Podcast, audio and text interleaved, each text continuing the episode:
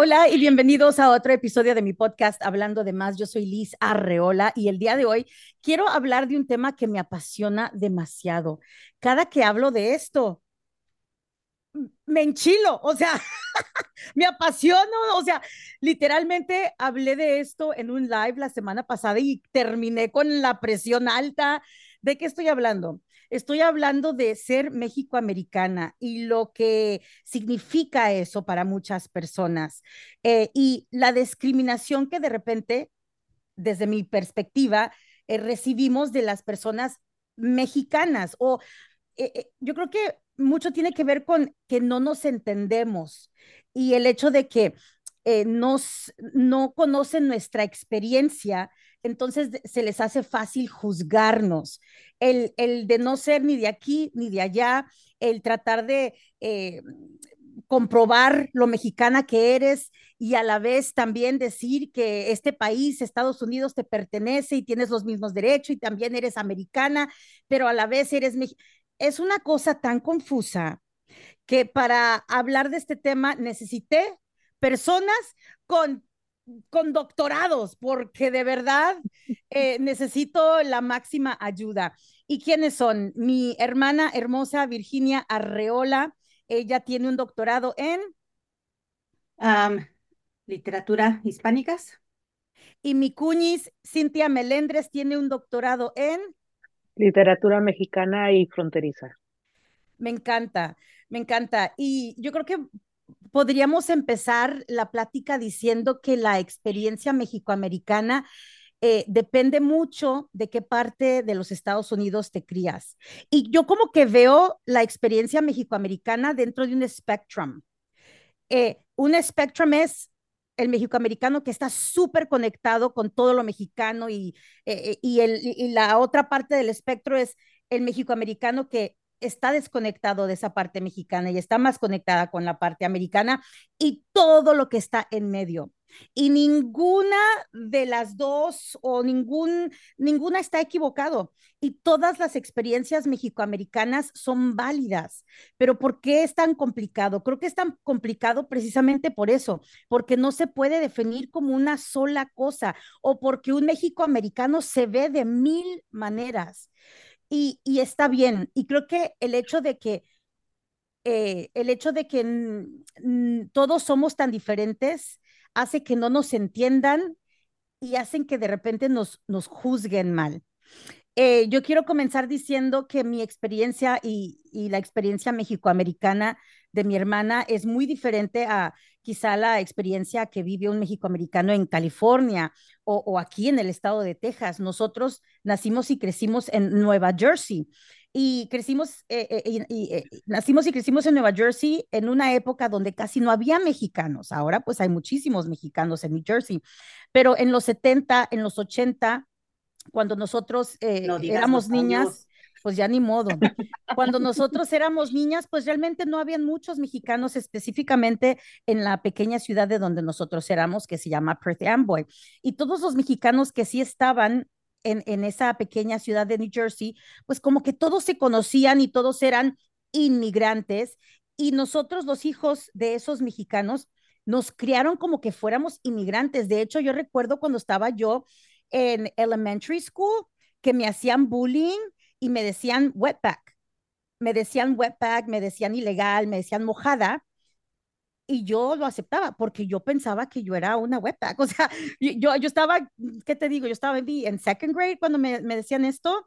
Y yo sí, o sea, yo, yo no sabía que yo no era mexicana, yo no sabía que yo no era ilegal.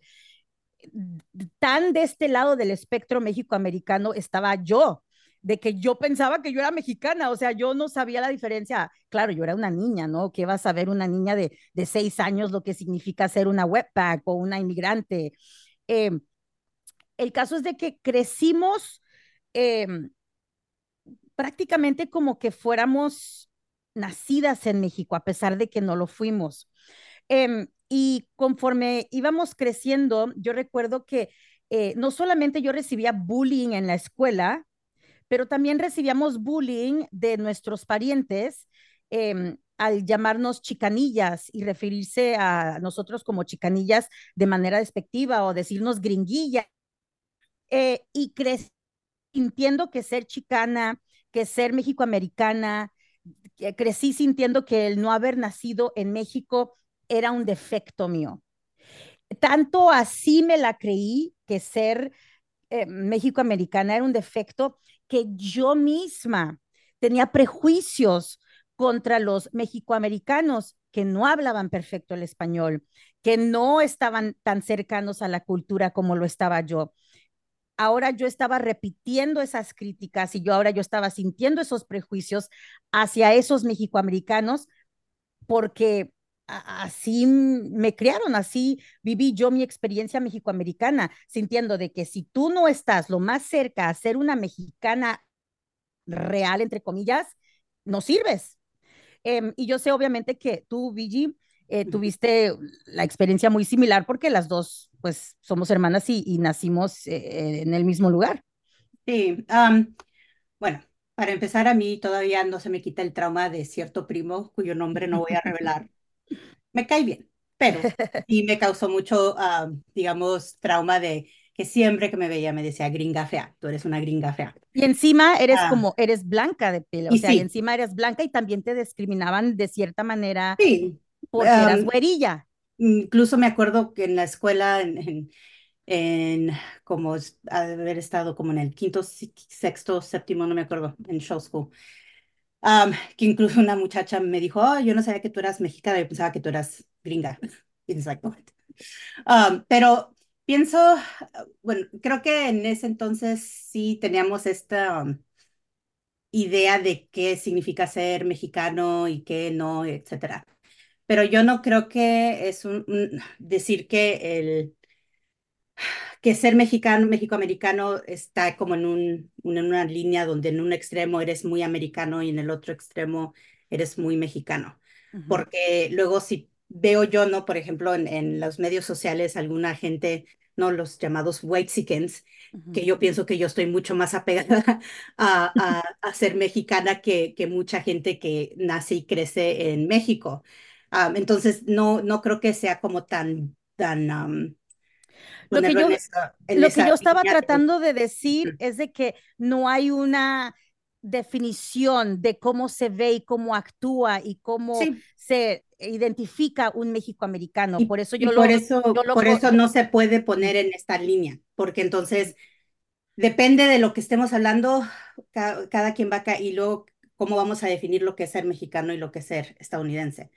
Entonces, pienso yo que es más como muchos puntos eh, en, un, en un círculo y en algunos lugares se conecta. Es, que es muy difícil eh, en, en, en, en, un contexto occidental, ¿no? De, de, de hablar de, de, definir lo que es ser, qué es, qué pertenece a la cultura mexicana y qué no, para empezar. ¿Cómo, cómo defines tú ser mexicoamericana? Porque mira, somos dos mexicoamericanas que estamos contradiciéndonos en cómo lo vemos. O sea, dense cuenta lo complicado que es. Sí, y a mí la, la definición básica sería básicamente ser alguien que nació o se crió en Estados Unidos y es de origen mexicano por la familia, ¿no? Ahora, ¿cómo es lo que uno, cómo lo practica, practica, cómo practica uno? ¿Cómo lo vives? Pues, ajá, eso ya, pues, hay tanta variedad como hay, como hay ah, gotas de agua. y, es por eso que yo, lo, yo en mi mente lo describía como un espectro, porque mm, eh, puede ser, o sea, tantas cosas, no se puede definir de, una sol, de una sola manera. Sí. E, entre este tú y yo no nos ponemos de acuerdo, imagínense nada más. yo soy más mexicana. Pero quizá, quizá en ciertas cosas y en ciertas otras yo soy más. Y, y, y, lo mismo, en ciertas cosas eres tú más americana y en ciertas cosas yo soy más, pero las dos somos igualmente mexicoamericanas. Sí, sí y, y pues yo pienso que ya depende de qué generación seas de haber nacido aquí, qué tanto te vas a identificar con esa etiqueta. Así que, pues yo me, me identifico todavía, ¿no? Con esa etiqueta, los sobrinos, los, los hijos de los sobrinos, pues ahí quién sabe ya cómo se vayan a ver ellos. pero, pero sí, Este, O sea, me pareció, fue como un cultural shock, un ujú, choque cultural cuando nos mudamos de Nueva Jersey al estado de Texas, porque nosotras estábamos tan acostumbradas a que el México americano era muy parecido a un mexicano por donde crecimos y con quien nos rodeábamos, eh, porque en Nueva Jersey, en esa ciudad, todavía no habían mexicanos de generaciones y generaciones. Eso no existía. me acuerdo muy, muy claramente, porque en, en donde nacimos la, la mayoría de los de la gente era puertorriqueña, de origen puertorriqueño. Y Y había muchos domi- más puertorriqueños, ¿no? Y me acuerdo, no, que había muchos compañeros de, de escuela y así que no hablaban español, ¿no? Porque ya eran segunda generación, tercera generación de puertorriqueños que habían nacido y crecido en esa área. Entonces, no se me hacía raro si un, alguien de, origen puertorriqueño no hablara español, no se me hacía la gran cosa. Y sí me acuerdo muy claramente cuando nos mudamos a Texas y que me di cuenta que también había mexicoamericanos que no hablaban español. Y nunca me había cruzado por la mente que existieran personas mexicoamericanas que no hablaran español, porque todos los mexicoamericanos que yo había conocido hasta el momento hablaban español. Y dense cuenta que estábamos tan, este, ¿cómo se llama? Em, Aisladas. aisladas, ajá, porque era un pueblo muy pequeño, realmente no teníamos interacción con gente fuera de nuestro pequeño círculo de, de gente. Entonces, el llegar al estado de Texas, donde los mexicoamericanos tienen toda una cultura, o sea, de verdad se puede definir como una cultura, mm, deja tú mexicoamericana, una cultura tejana. Así Sí, como me imagino en California, Cintia, que tú vi- has vivido allá tanto tiempo, los carlif- car- californianos, eh, más que ser mexicoamericanos, tienen como cierta eh, identidad de esa región como un mexicoamericano. Yo recuerdo, o sea, tanto era mi, mi ignorancia de que yo recuerdo hace poquito, esto sucedió hace poquito y hasta vergüenza me da, que estaba viendo la película de el creador de los Doritos, de Flaming Hot Doritos, esa que, Flaming Hot Cheetos. dale, Flaming Hot Cheetos. Em, y yo recuerdo decirle a mi hermana, me, me gusta la película, pero me frustra tanto que en Hollywood siempre a todos los latinos siempre los reflejan hablando a like this, como ese, como, No era Flaming Hot Cheetos, fue la serie de um, uh, Gent- Gentified.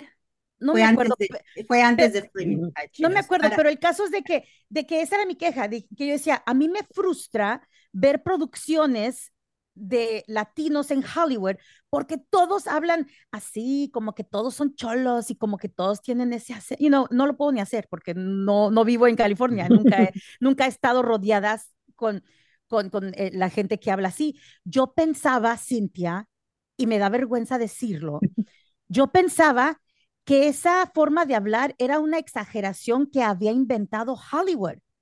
Yo no tenía ni idea que la gente en California o, en, el oeste realmente hablaba con ese acento. Date cuenta mi ignorancia de que yo decía, ay, es que Hollywood de verdad, ¿cómo nos exagera el acento? Como que fuéramos caricaturas. No hablamos así. Yo jamás he conocido a, nadie que hable así. Qué cosa tan ridícula. Eso me frustra de todas las películas o las series de, de mexicanos en Hollywood que nos hacen. Y mi hermana me dice, es que en California sí hablan así. Y yo, ¿qué? O sea, Sí, no tenía ni idea. Sí, en la comunidad de Los Ángeles sobre todo es una comunidad ah, orgullosamente chicana. Entonces ellos se, se, se identifican como chicanos y tienen toda esta pues cultura y, y una manera de, de hablar el español o el spanglish eh, muy diferente a como se habla, por ejemplo, en Texas o en. Colorado o en O México Chicago. o en. Chicago. Y, y a veces pensamos que, que son cosas que son incorrectas o que están mal, cuando debemos entender que todos hablamos de diferente forma. Si pensamos en el estado de la República Mexicana, ¿cómo hablan los de Yucatán versus cómo hablan los del norte? Claro, claro. Y lo mismo pasa en Estados Unidos, cómo se habla el inglés de Texas versus el inglés de Nueva York. Claro. Y eso te, te hace o me hizo darme cuenta lo, lo complicado y lo, sí, lo complicado que viene siendo ser un México americano en este país, porque de verdad se ve diferente dependiendo de qué parte de Estados Unidos eh, naciste o creciste.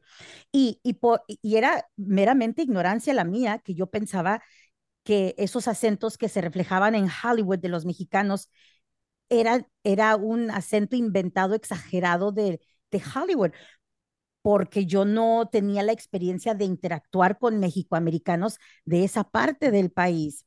Así como cuando llegué al estado de Texas y vi a todos estos mexicoamericanos tejanos que tienen toda una cultura, que tienen toda una identidad, que ah, muchos no hablan español porque son cuarta, quinta, sexta generación en Texas hay muchos mexicoamericanos que la frontera los cruzó a ellos y su familia jamás cruzó la frontera. Entonces, imagínense eh, eh, eh, cuántas generaciones de mexicoamericanos que ya crearon todo un estilo de, y su propia cultura. Entonces, una, una mexicoamericana que viene de Nueva Jersey fue como que, wait, what? Como decía mi hermana, estos mexicoamericanas no hablan español con el nopal en la frente. O sea, esos eran mis pensamientos. O sea, así de prejuiciosa era yo. ¿Por qué? Porque esos fueron los mismos prejuicios que yo recibí y yo acepté. O sea, yo tomé esos prejuicios y los, y los dije, ¿saben qué? Ustedes tienen razón, yo estoy mal. Ser chicana es, yo tengo que cambiar esto, tengo que ser mejor, tengo que ser más mexicana, lo más mexicana posible.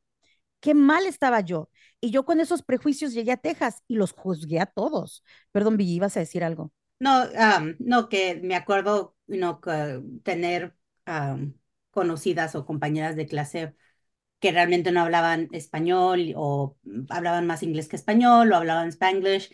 Y sí me acuerdo yo pensar como que cómo es, me acuerdo una muchacha, em, no sé mm, por qué le dio por empezar a contar en español y luego después del, ah, del 10, en, vez de decir 11, 12, 13, 14, empezó a decir 10 y 1, 10 y 2, 10 y 3 y así. Y yo, like, oh my God. Pero qué ignorancia de nuestra qué, qué, ignorancia de nuestra parte y cuánto con cuánto prejuicio llegamos nosotros al estado de Texas. Pero no solamente ustedes, yo soy de Mexicali, Baja California, que es frontera con Caléxico, y, y pensaba lo mismo acerca de las personas que no hablaban bien o completamente en español, ¿no? Ah, qué pochos, no saben hablar español. Ah, y es cierto, es una ignorancia, vamos a decir, generalizada, y ahora lo entiendo.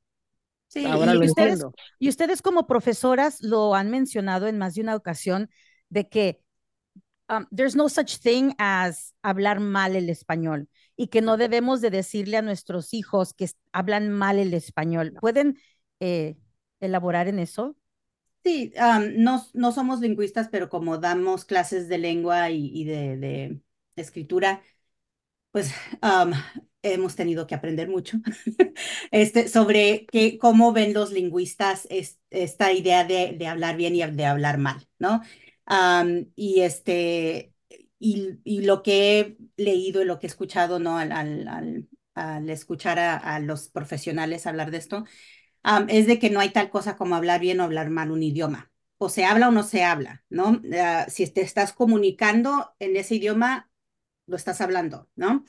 Este, que lo que se recopila en los diccionarios, en los libros de gramática, vino después de que la gente empezó a hablar de esa forma y usar esas palabras. Entonces, mucha gente piensa en los diccionarios o en los libros de gramática como que esas son las reglas que se inventaron y esas son las que hay que seguir. Y no se inventaron esas reglas. Los lingüistas estudiaron cómo la gente habla, empezó a hacer una especie de mapa para empezar a ver, estas son las reglas gramaticales que naturalmente la gente está siguiendo al hablar este idioma. y luego, conforme pasa el tiempo y sigue ah, evolucionando los idiomas o el idioma, van cambiando esas reglas, lo que antes no se usaba se empieza a usar, lo que antes era no era aceptado como formal, ahora es aceptado como formal. No puedo dar un ejemplo en inglés, ¿no? Ah, y este es el ejemplo que le doy a mis estudiantes.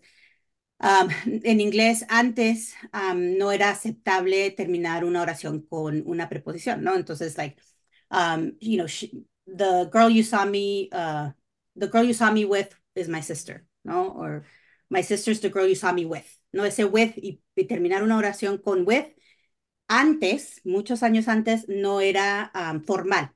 Era una forma muy informal, muy coloquial de, hablar.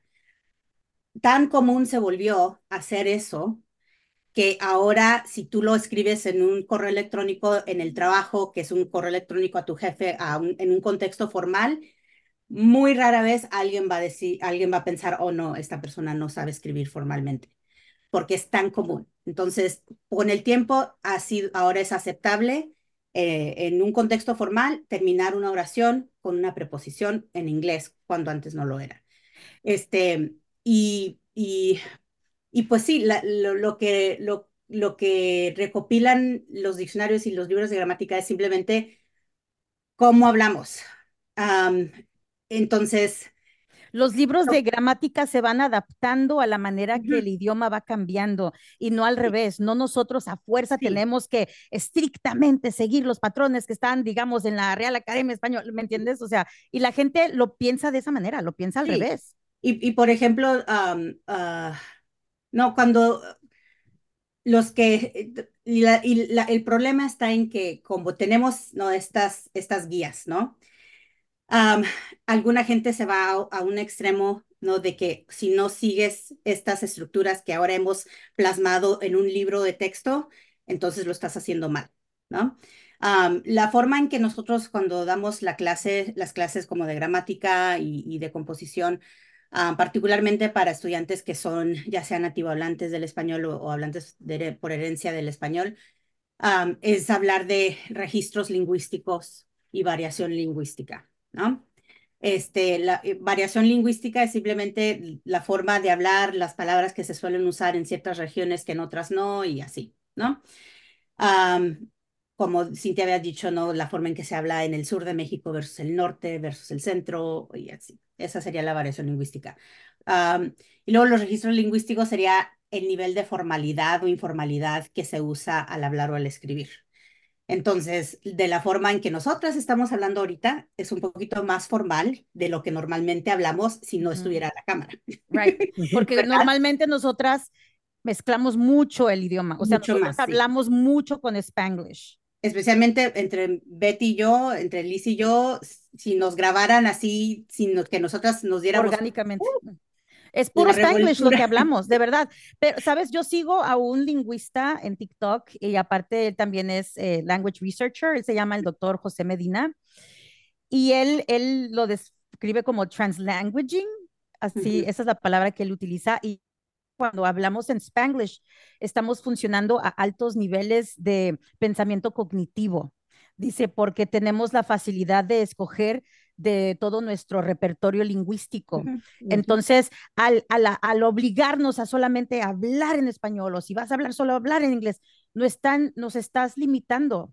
O sí, sea, y, lo, y, sí. y, está bien que nosotros podamos agarrar de, de, nuestro repertorio lingüístico en español, nuestro repertorio lingüístico en inglés, eh, y porque nuestro cerebro eh, funciona sí, eh, tan maravillosamente de esa manera. Lo explico a mis estudiantes es, um, uno, como persona para comunicar algo, quiere ser lo más eficiente posible.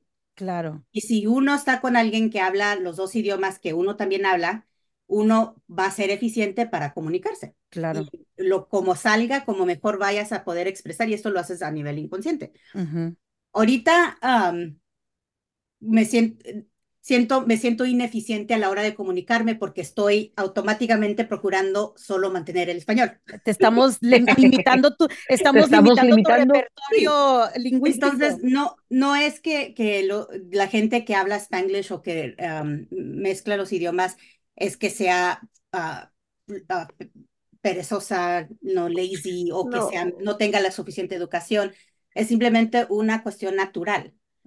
Pero si pensamos, mira, déjame te interrumpo, porque es cierto, creo que, que el problema no se trata de que haya una combinación de lenguas o que haya una combinación de registros, sino se trata de que hay un prejuicio hacia la lengua, que hay un prejuicio social, eh, es muy común que ponemos etiquetas a todo, ¿no? Y en la década de los noventas se dio todos estos estudios acerca de la generación 1.5, que quiere decir la generación que no habla completamente español y que no habla completamente inglés y que al combinarlos, pues utilizaban las palabras, vamos a decir, en inglés que no se sabían en español y viceversa, las palabras en español que no se sabían en inglés, lo cual es totalmente erróneo, no es lo que están explicando ustedes, es un sistema cognitivo, es una manera de hablar donde el cerebro está funcionando a una capacidad extraordinaria.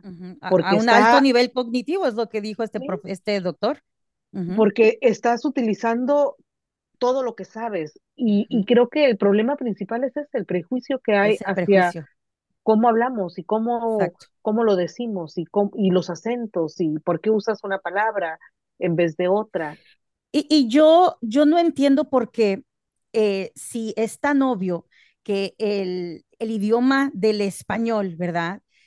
Ha ido cambiando constantemente, o sea, obviamente ha estado cambiando si no estuviéramos hablando con Z, o sea, y, y, y, cada país acomodó y moldó el, moldeó el español eh, conforme a su región, conforme a sus culturas, conforme a los lenguajes indígenas de la región.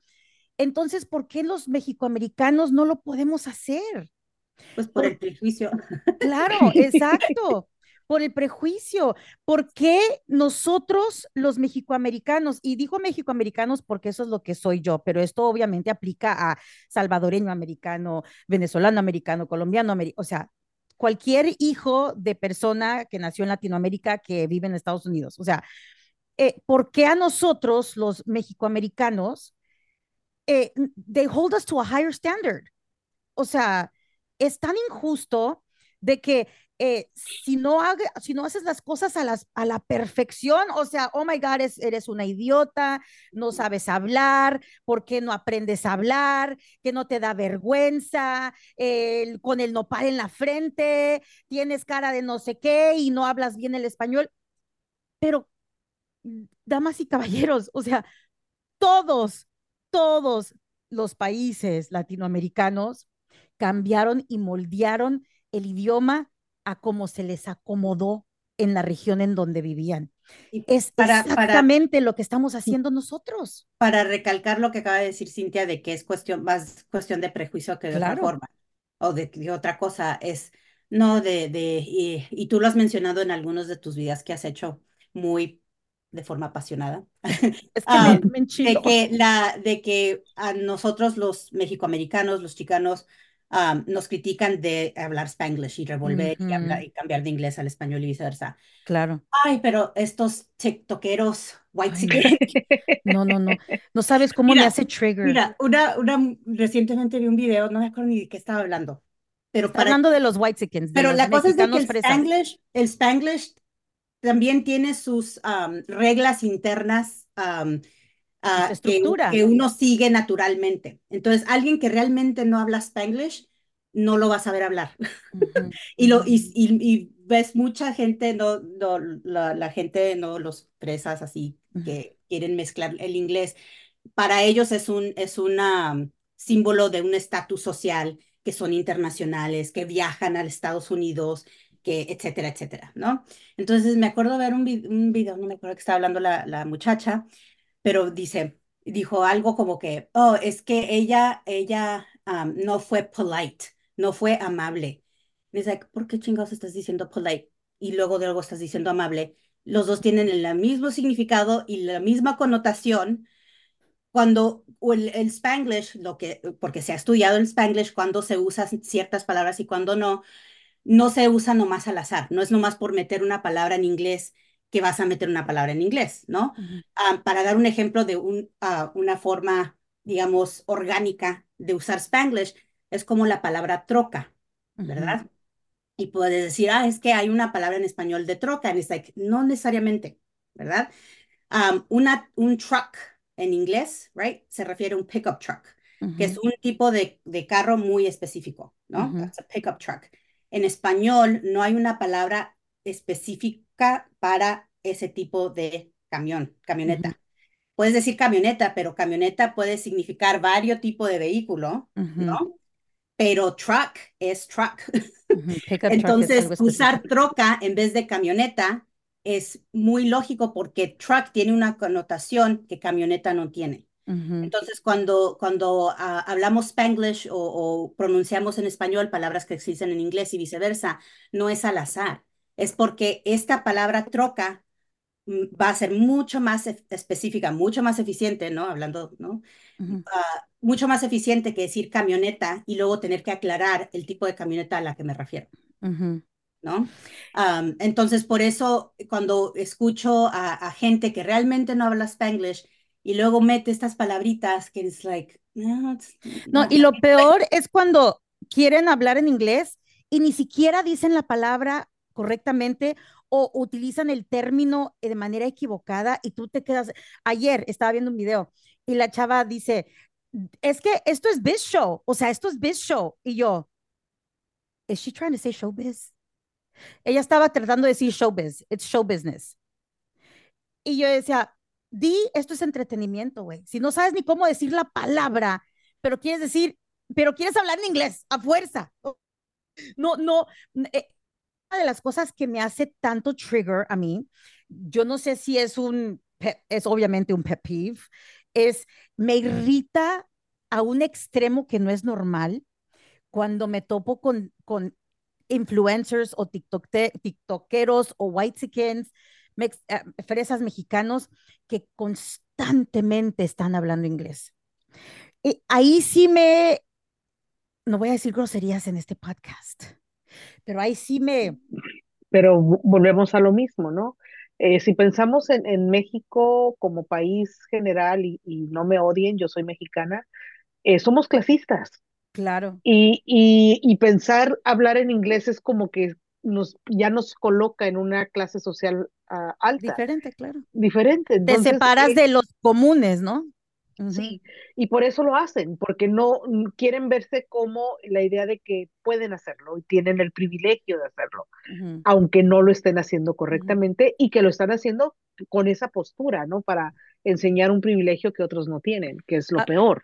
A mí me frustra tanto. Por eso, por eso se enojan tanto cuando vienen a Estados Unidos, porque esto yo lo vi mucho en Houston cuando trabajábamos en, en el esa galería, que venían muchos mexicanos muy adinerados, y ah, cómo les molesta ver a una persona morena con rasgos indígenas que no sepa hablar español.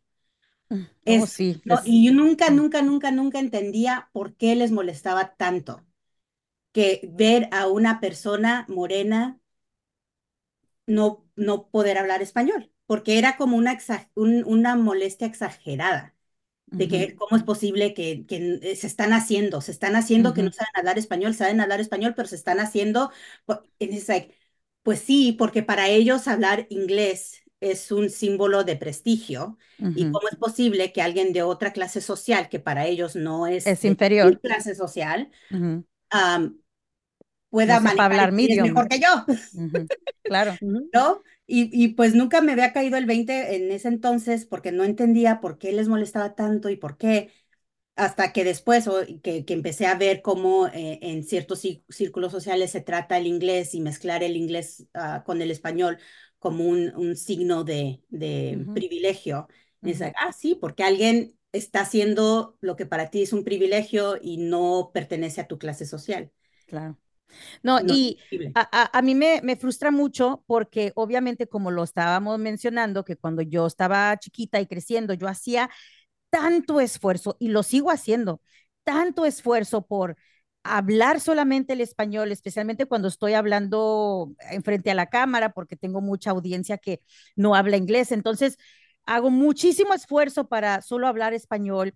Y, y cuando yo estaba chiquita, me hacían tanto bullying y, porque mezclara yo palabras en inglés que me causó de verdad un trauma. Entonces ahora escuchar a estos fresas mexicanos que lo hacen constantemente, me da tanto coraje. Y, escuchar que dicen ellos, ay, lo que pasa es de que, yo, yo pasé mm, todos mis veranos en Estados Unidos y yo, so, o sea, yo nunca, yo nunca fui a México y hablo y puedo, y puedo hacer el esfuerzo de solo hablar español porque, porque yo cuando trato de verdad de solo hacer el esfuerzo de hablar español, lo estoy haciendo para beneficiar a la persona que no me entienda, right? Porque no quiero dejar a alguien fuera, no quiero que alguien se sienta excluido. Entonces yo, una mexicoamericana, hago el esfuerzo máximo por hablar solo español. Y estos fresas mexicanos no les importa excluir a nadie.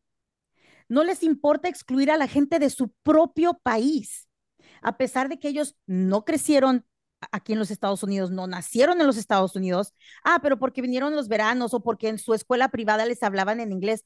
A mí no me importa cuál es tu excusa.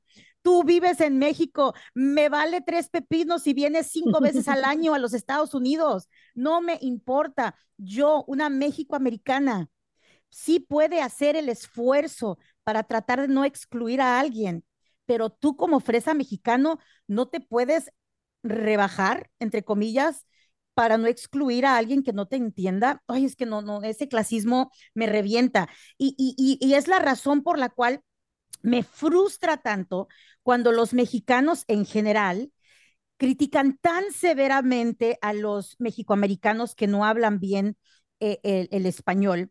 Y yo siempre utilizo a mi hijo como ejemplo porque mi hijo habla el español mucho pero mi hijo tiene una pasión y un amor por la cultura mexicana y todo lo que tiene que ver con México, que cuando lo escuchan hablar y lo critican y lo hacen trizas, le, le restan validez a su experiencia mexicana. Sí, y digo mexicana porque a pesar de que no nacimos en México, aquí en los Estados Unidos, nosotros también estamos teniendo nuestra propia experiencia mexicana como mexicoamericanos.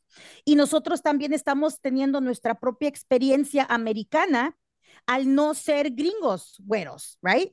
Entonces, en la experiencia experiencia mexicana de los mexicoamericanos es real y válida y es nuestra. Entonces, quitarle a mi hijo eh, o, restarle validez a ese amor y pasión que él le tiene a la cultura mexicana porque su español es mucho. ¿Cómo pues se atreven? Y parte de, parte de la cosa es que es también dejar de, de hacer referencia a esa idea de que hablar mal o hablar mucho o hablar pocho y, es bien difícil, ¿no? Cuando vienen a mis clases, ¿no? De español para hablantes de español o hablantes por herencia, porque siempre empiezo la primera semana, las primeras lecciones son básicamente lo que hemos estado hablando aquí, de que no hay tal cosa como hablar bien o hablar mal, ¿no? Ah, que no vuelvan a decir, hablo, hablo mucho, hablo pocho, hablo... Mm, y ya eso de no sabo kids, digo, no, eso no tiene base lingüística.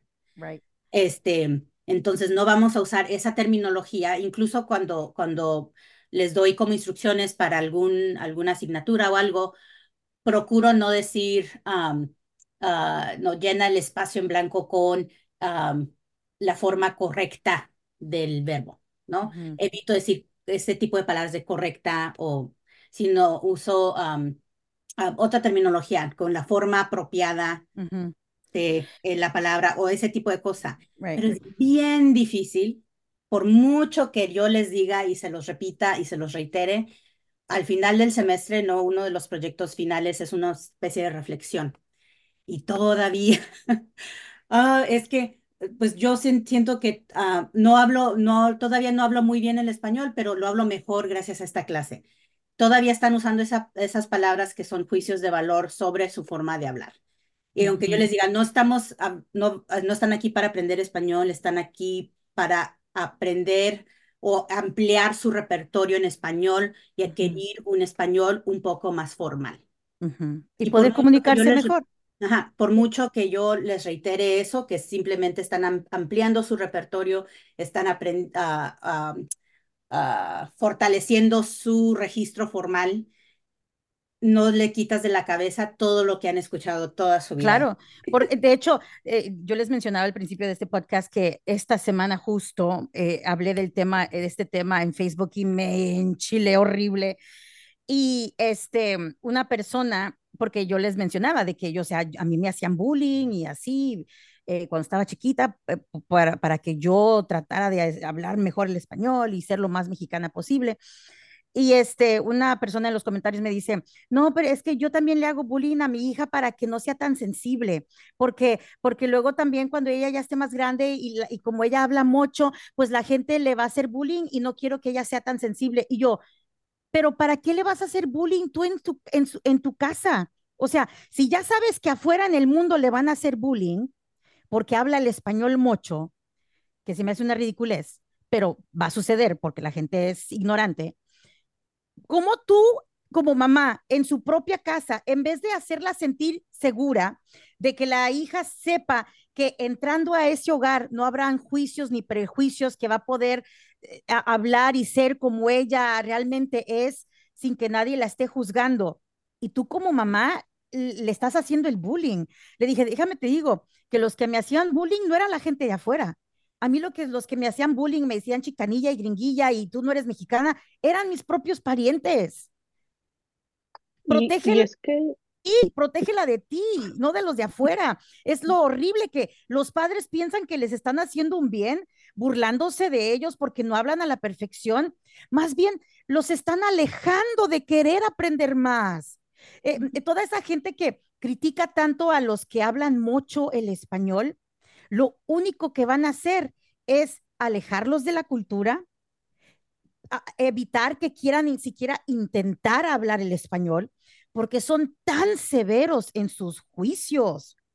Ojalá que lo que escucharon de estas profesoras marine un poquito en su cerebro, de que no, no, no hay hablar bien o hablar mal. El chiste es comunicarse, punto, como te salga. Y, lo, y el idioma cambia, el idioma evoluciona, el idioma se moldea. Y nosotros estamos aquí en los Estados Unidos y lo vamos a seguir moldeando y se van a tener que aguantar. Y yo creo que también hay que entender que estas generaciones, porque estamos hablando también de, de la brecha generacional, ¿no? De esas personas que no quiero que mi hijo sufra, entonces que no sufra lo que yo sufrí, entonces yo lo hago sufrir a él para que aprenda a ser fuerte. Creo que, que, ya es hora de romper esos patrones de conducta, que, que, tenemos que ser nosotros los que empecemos a romper esos patrones para poder aceptar la diversidad y entender que entre más diversos seamos, vamos a ser mejores ciudadanos. Vamos a poder convivir o cruzar todos los registros que tengamos que cruzar y que vamos a poder convivir en cualquier país sin ofender a nadie. ¿Por qué? Porque estamos aprendiendo esas diferencias. No las estamos rechazando. Y recuerden que los mexicoamericanos tenemos el derecho también de moldear el idioma a como mejor nos funciona aquí en la región donde nosotros vivimos, así como lo hicieron todos los países latinoamericanos. Nosotros no podemos ser la excepción. Y yo pienso que muchas personas mexicanas, y, repito, yo digo mexicana porque es lo que soy, pero esto aplica a todos los otros países latinos. Eh, yo creo que muchos de los mexicanos que se enojan y se ofenden y se burlan de las personas que no hablan el español bien, eh, es, eh, tiene también mucho que ver, yo creo, por lo que hablábamos de los fresas mexicanos, de los white chickens que andan hablando inglés en su país. Y, y mucho se habla de la gentrificación eh, que está viviendo México en estos momentos. Y los white chickens están, mira, de pechito ahí ayudándoles a los, eh, a los gringos que llegaron a México a gentrificar, no sé si estoy diciendo la palabra en español, a gentrificar su país. Los white chickens están colaborando con los gringos que están llegando para gentrificar el país. Y, y, y, y enójense, pero enójense con los fresas mexicanos, porque los fresas mexicanos van a hacer van a ayudar a que esas personas gringas que llegaron a, México eh, empiecen a cambiar el idioma dentro del, país mexicano. O sea, déjenos nosotros, a, nosotros los mexicoamericanos, déjenos tranquilos. De verdad, de nosotros no se preocupen de cómo estemos cambiando el español. Preocúpense de, de los fresas mexicanos que están cambiándoles el español en su propio país preocúpense de los fresas mexicanos que están ayudando a, gentrificar a México. Y, y, y, y, ya suéltenos a nosotros, los mexicoamericanos, suéltenos. Pues, yo pienso que, que ahora con, porque hay tanto, tantos medios sociales y TikTok y todo eso, que vamos a ver el impacto que tiene ese acceso a, a diferentes formas de hablar um, en, algún, en muy pocos años. Um, pienso que todavía vemos lo que vimos nosotros de jóvenes de, y de, de este pre prejuicio y, y de esperar, ¿no? De que no mezcles los idiomas o si los mezclas, ¿no? Pero, no sé, me, me, me, siempre que veo un video de, de los que se llaman no sabo kids, que ellos se autodenominan así, uh -huh. me, me causa mucha gracia porque por lo, los, por lo que he visto, siento como que no usan ese término como causa de vergüenza. No. Sino como que es, soy un no sabo kid y uh -huh. soy un no sabo kid. Eh, como, como, que no, toma... no es, se, se, se, adueñaron de right. tal vez esa, esa etiqueta que intentaron darles uh -huh. despectiva y claro. lo están diciendo como que sí, soy un no. Así como los, los negros, o sea, ellos tomaron esa palabra despectiva de la N-word y la utilizaron como se les, dio su gana. Y también los no sabo kids, que ese no sabo se suponía que era para insultarnos, pero ahora los no sabo kids se lo ponen y se ríen y, ¿qué, y qué, o sea, no hablo bien el español y qué. Y, y, sabes una cosa, así como mi hijo no habla bien el español y en redes sociales lo han criticado, mal que habla el español, déjame te digo una cosa, ese niño está tan orgulloso del porcentaje de sangre indígena que él tiene por sus venas. O sea, ese niño está más orgulloso de ser realmente lo que significa ser un mexicano, que es una mezcla con indígena, que los mexicanos que están en México muchas veces. Porque nos hicimos ese examen de, de ADN, ya ves que puedes hacer esos exámenes y, y, te mandan a decir qué porcentaje de español tienes, qué porcentaje de indígena, de qué porcentaje de África, todo te lo divide por porcentajes me llegó el mío y yo tengo como, no sé, 40% indígena, 39, algo así, ¿no? Y mi hijo salió como con 60% indígena. Mi hijo estaba tan feliz, o sea, hasta me hacía burla, me decía, jajaja, ja, ja, yo te gané, yo soy más indígena que tú, y tan no orgulloso. te salvas del bullying, no te salvas del bullying. no me salvo del bullying nunca. O sea, él estaba tan orgulloso de presumir que él tenía 60% de indígena por sus venas. Ese niño que la gente critica, está, ese niño que no habla bien el español, ese niño que no nació en México, ese niño que eh, ningún mexicano lo considera mexicano porque es un chicanillo más, ¿no? Está más orgulloso que muchos mexicanos de esa sangre indígena que corre por sus venas, porque en México desafortunadamente hay mucho prejuicio sobre los morenos y sobre las personas indígenas o gente con facciones indígenas, hay mucho clasismo, hay mucho racismo, hay mucho prejuicio, así que hay que de repente eh, evaluarse, o sea, mirarse tantito al espejo y, y quizá soltarnos a nosotros los mexicoamericanos y arreglar lo que está pasando en, en sus países. Eh, yo tengo muy poquito de haber soltado esa necesidad de ser vista como mexicana. Y tengo 47 años, ¿ok? Tú yo, sigues diciendo las edades y los años. Sí, oh yo estoy orgullosa de mi edad. Este, y, y, y, me, y me, me lamento me lamento que por tantos años me rechacé. Lamento que por tantos años yo misma veía mi mexicoamericanidad como algo negativo y que por tantos años luché por pertenecer a, a, a, a algo a alguien donde nunca iba a encajar al 100%.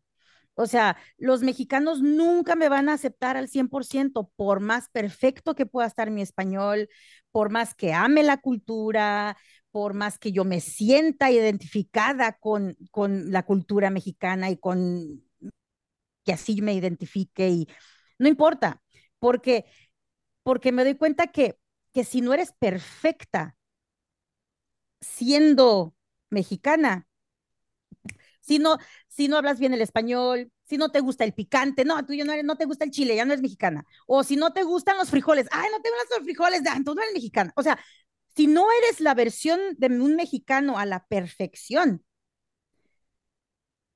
no los vas a convencer. o sea, es inútil el esfuerzo de los mexicoamericanos de tratar de ser, de recibir una aceptación. Y no necesitamos recibir una aceptación. ¿Por qué? ¿Por qué sentimos esa necesidad? Obviamente yo sé de dónde viene mi necesidad de, sentirme que me acepten como mexicano, viene de mis traumas de niñas, ¿no? Del bullying. Pero, yo, pero, pero yo siento que muchos mexicoamericanos tenemos esa necesidad de que nos den un poco de validación, de decir, ah, no, sí, tú, tú, tú, sí te vamos a aceptar como mexicano, o sí te vemos tu mexicanidad, ¿no? Pero, pero te digo, yo tengo muy poquitos años que solté eso, que solté eso y estoy diciendo, ok, yo soy tanto mexicana como americana, como tanto no soy mexicana, como tanto no soy siempre, o sea, es una cosa que todavía estoy yo tratando de yo misma de entender, pero lo que sí quiero es no forzar nada. Quiero, quiero ser orgánicamente yo, tan mexicano, tan poco mexicana como la gente me pueda llegar a ver, pero ya no lo quiero forzar. Y, y, y no sé, siéntanse orgullosa de ser mexicoamericana, siéntanse orgullosos de pensar en dos idiomas y hablar en dos idiomas y cambiar las palabras. Siéntanse orgullosos de, de, de, de comer tacos o comer frijoles con ketchup, VG. ¿Me entiendes? Todavía lo hago, todavía lo hago. No, no, no, no rechacen quiénes son, no, no se esfuercen por ser algo y encajar en algo, no. It's okay being Mexican American tal y como eres, tu versión de Mexican American, it's okay. Mi versión de Mexican American, it's okay. No sé. Y, y que unos, um, unas últimas palabras antes de que termine el podcast de tu, de tu Mexican Americanness, Vigi. Pues sí, es inevitable no se puede controlar la evolución del idioma, de la cultura.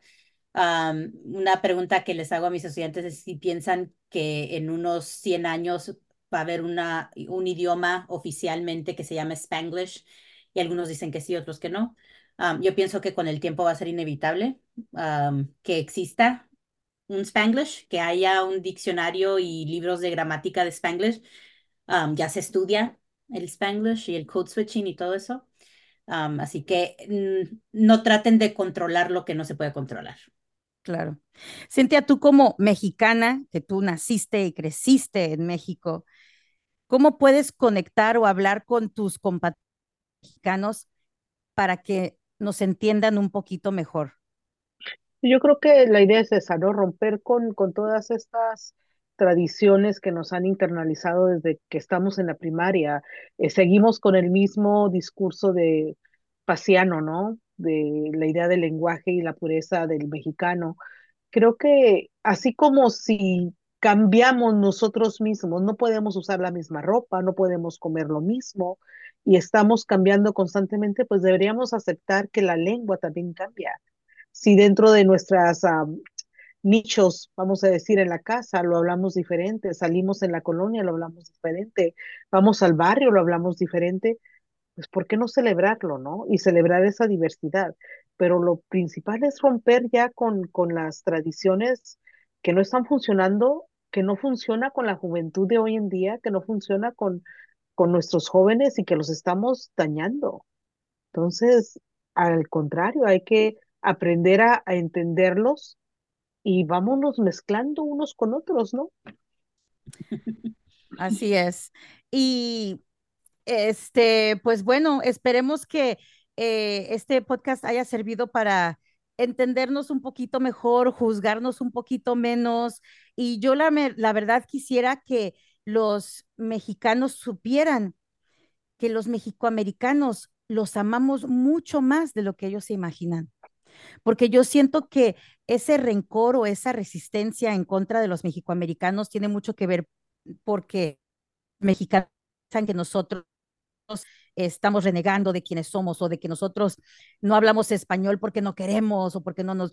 No, si ustedes supieran que la mayoría de los mexicanos, mexicoamericanos, cuánto amamos nuestra parte mexicana, la cultura mexicana, yo creo que nos querrían muchísimo más. Y, En y hay que decir, permite que te interrumpa, porque eso es muy importante. Eh, gracias a, a la cultura chicana, los estudios chicanos que se han hecho en Estados Unidos, eh, muchos de los íconos mexicanos se han reivindicado. Entonces, y se han vuelto eh, modelos de estudio, ¿no? Entonces hay que exaltar eso y decir, no estamos peleados, estamos conectados de por vida, les guste o no les guste. E- Exacto, eh, eh, y amamos nuestra parte mexicana, de verdad, de verdad que sí. Eh, pues muchísimas gracias, Cintia Melendres, doctora. Cintia Melendres, gracias, doctora Virginia Arreola. Yo soy simplemente Liz, sin títulos de nada, Eh, agradecida por eh, el tiempo que eh, se hayan quedado escuchando este podcast. Ojalá que sea útil para muchas personas. Muchísimas gracias. Ya sabes que en redes sociales también me puedes encontrar. Búscame en todas partes como Liz al aire.